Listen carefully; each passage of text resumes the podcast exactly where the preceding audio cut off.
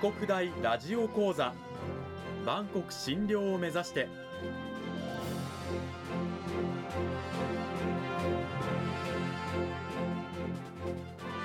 番組タイトルにある万国診療とは世界の架け橋を意味する言葉です。この番組はアジアの十字路に位置するここ沖縄にある沖縄国際大学で日々どのような研究や教育が行われているのかを発信していく番組です。案内人はラジオ沖縄アナウンサー小橋川響が務めます。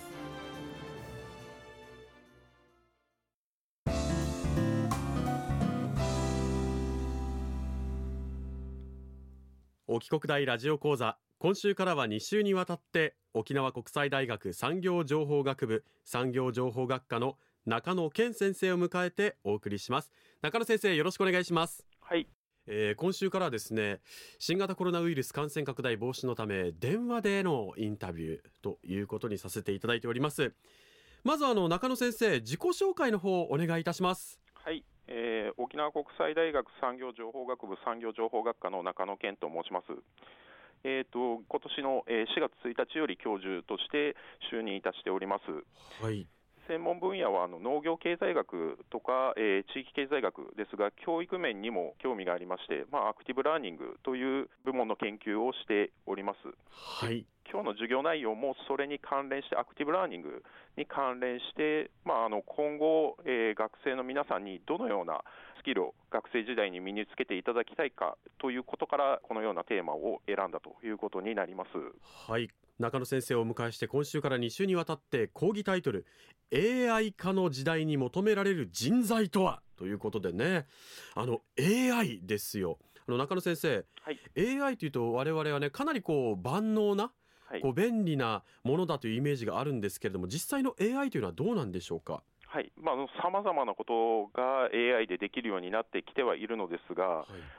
すべてのことができる、まあ、万能な機械かというと、まだ現段階ではそこまでのところにはたどり着いていないというのが現状です。うん、AI にとってじゃあ現在の AI にできることできないことっていうのはそれぞれどういった部分なんでしょうか？はい。えー、と現在の AI の基本的な能力というのは、まあ、あの計算を行うとか、あのデータを蓄積して、まあ、蓄積されたデータと、えーまあ、照合を行うっていうようなこと、まあ、それを非常に正確に、あ半永久的に、まあ、壊れるまでずっと、えー連続して続けることができるというような特徴があります。うん。でこの能力を生かしてできることが、えー現在、え3つに分類されてます。えーこれはですね、えー、と数学者の新井紀子さん、まあ、あの AIVS 教科書が読めない子どもたちを執筆された、えー方なんですが、はい。この方の整理によりますと、まず一つは論理処理、これは A イコール B、B イコール C であれば A イコール C というような処理ができるとうん。いうのが1点、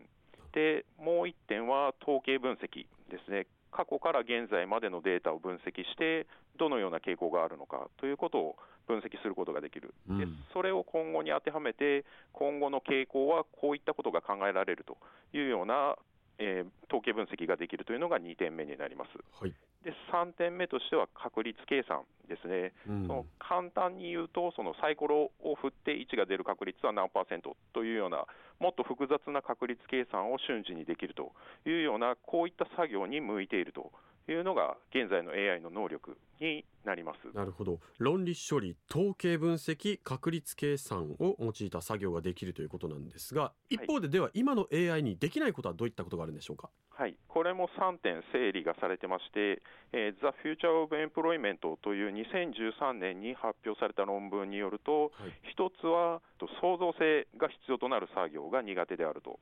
でもう1点はコミュニケーション能力が必要となる作業、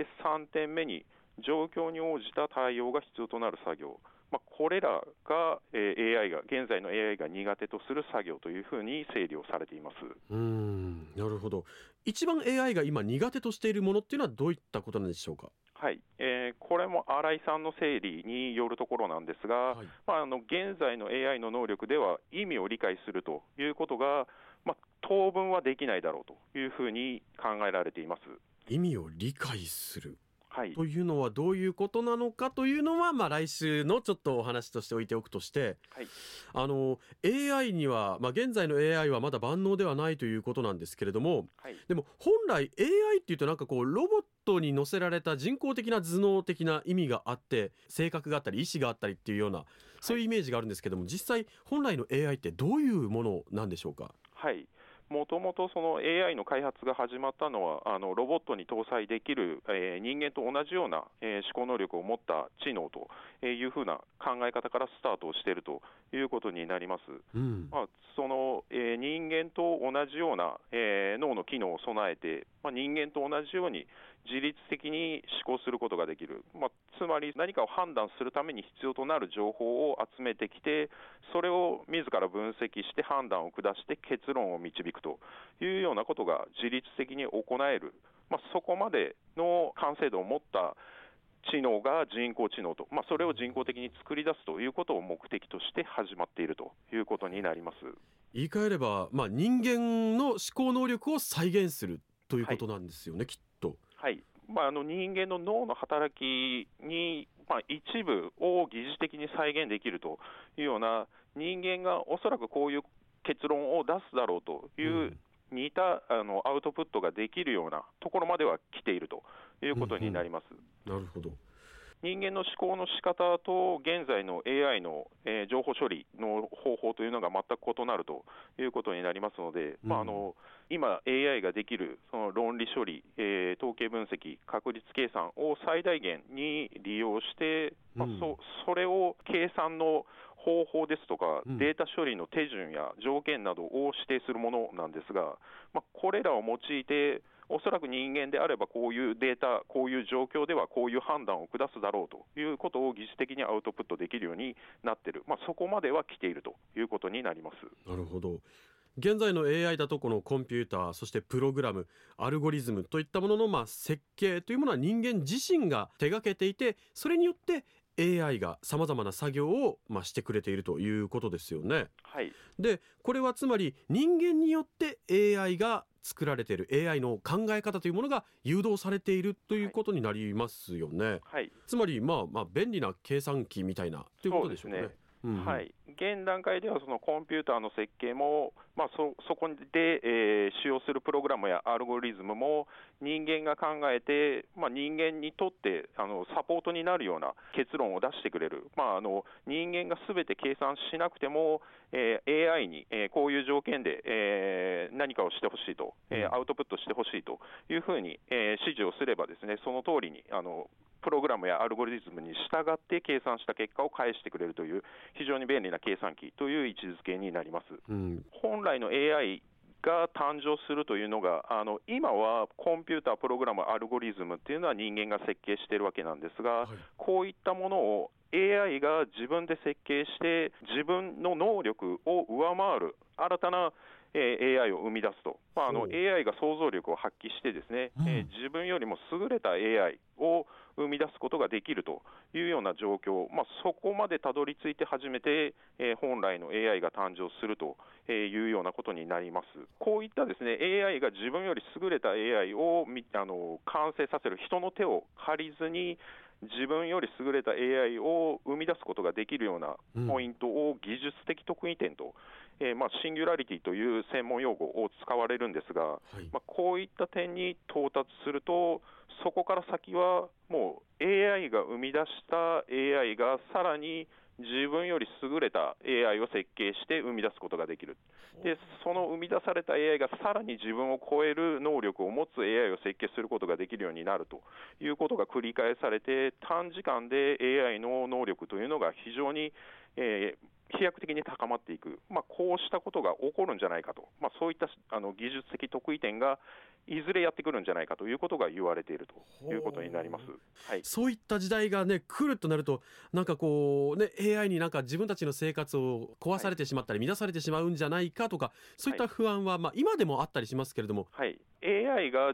自分で AI を開発するようになると、その人間の手を借りる必要がないものですから、うん。まあ、あの合理的に考えれば、AI に都合の良い AI を開発する方が合理的だということになるので、うん。まあ、そういった自立型で思考できる AI であれば、自らの発展に都合のいい AI を開発するだろうというような考え方があります。うん。でもしそういう AI が誕生すれば、人間に敵対したり、まあ、あの人間に関係のない、人間には利益がなくても、その AI に利益が出るような方法を取るというような AI が出てくるということも考えられますので、現在のところ、そういう AI がいつ誕生するのかっていうのは定かではないと。一説ではその、まあ、2045年頃に、えーシンギュラリティが訪れて、まあ、あの完璧な AI っていうのが生まれてくるんじゃないかというふうに言われてますが、これも、まあ、あの研究者によって、それが実現するかどうかっていうのは、かなり議論が異なる点がありまして、まあ、今の段階でそれが実現するかどうかっていうのは分からないということになります。うん、でしたらあの、まあ、不透明ないつ訪れるかわからない将来に怯えるよりも我々は今何をすべきなんでしょうか？はい、特にその教員の立場として学生に伝えたいことを、えーまあ、あの AI 時代で働く労働者の方々に伝えたいことというのは、いつ訪れるかわからない完璧な AI に恐れるよりも、今、あの AI が普及してて、これからですね、AI と共に働いていかなければならないということは、もう間違いのないことですので、うん。まあ、それであれば、その AI に置き換えられないための能力を高めていくこと、あるいはですね、その AI をうまく活用して、さらに効率的に業務を行えるようになる、そういったえー能力を伸ばしていくことの方が重要だというふうに考えます。今週は沖縄国際大学産業情報学部産業情報学科の中野健先生を迎えてお送りしました中野先生どうもありがとうございましたありがとうございました。さて今週は現在の AI の能力そして将来こうなるであろうと予測されている AI の未来ということを中心に中野先生にお話を伺いましたけれどもそれを踏まえて中野先生来週はどういったお話を聞かせていただけるんでしょうか？はい、えー、と来週はいよいよ AI 時代に求められる人材とはどのような人材なのかということについて意味の理解というのが、えーどういうものであるのかということについてお話ししたいと思っております。はい。中野先生どうもありがとうございました。ありがとうございました。来週も引き続きよろしくお願いいたします